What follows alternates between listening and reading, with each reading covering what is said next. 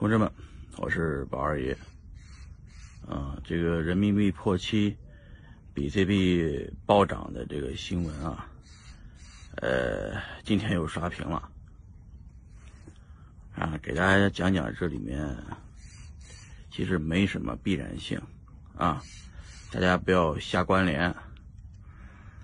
呃，因为人民币破七呢，我是亏了，为啥呢？我在国内有好多房子，结果这卖了房子的钱呢，本来是要换成呃比特币的，结果呢，我亏了，挺不爽啊！但是中山的房子最近也涨得不错，我就以为是卖了以后呢，呃，换比特币呢划算啊，我就赶紧就卖了。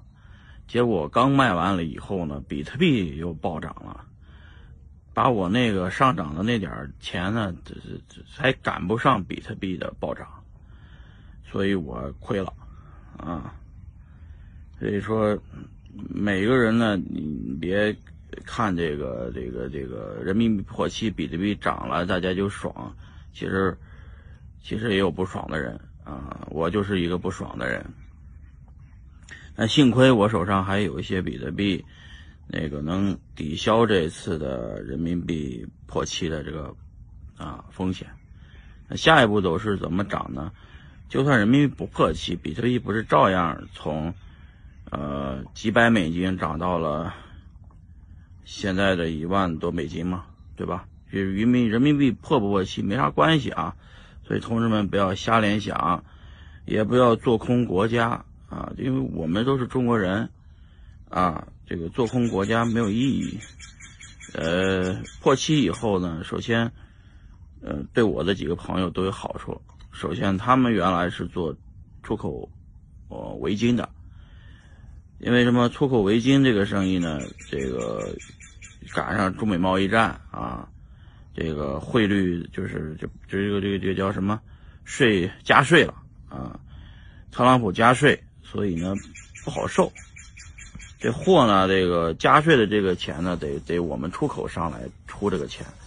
但是，一下子这个破七了，啊，这个压力小点了，因为美元值钱了啊，大家这个这个等于这个这关税就没涨啊，出口正常。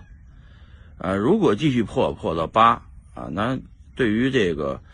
呃，这些进口中国产品的这些国家还挺爽的啊！中国人民币的贬值啊，没有对出口造成影响，反而对出口造成这个利好啊！中国出口造成利好，中国的这个呃赚的外汇就多啊，赚的外汇多，呃，这个国家的这个发展就猛。对于中国人来说呢，自己的小家。呃，要好，要稳定，这是第一前提。因为我刚，我现在在美国的硅谷，前两天硅谷就发生了枪击案，死了四个人。呃，没过几天，美国的德州又有枪击案，又死了十来个人吧。就拿着 AK 四十七，咚咚咚咚咚打。中国好啊，就是没有枪啊。比较稳，美国呢神经病太多啊，所以呢建议大家在美国的朋友呢别去他妈参加这个会那个会的啊，这个聚会这种东西上面免不得啊有这种神经病啊。好，那下一步比特币肯定是继续涨，与人民币破不破期没关系啊。我不是说过吗？这个就我这狗。现在还是狗崽子呢啊！等他们，等我埋他们的时候啊，我可以给他们的碑上面立上，呃，立上一个碑，写上他们死的那天比特币的价格。来，比特，过来，来这，过来。嗯，好，他们死的时候一定是一百万美元一个。嗯，那时候我们用比特币来干掉美元的疯狂的印刷。还有各国法币所引起的各国法币的疯狂的贬值，哎，同志们赶紧买比特币吧。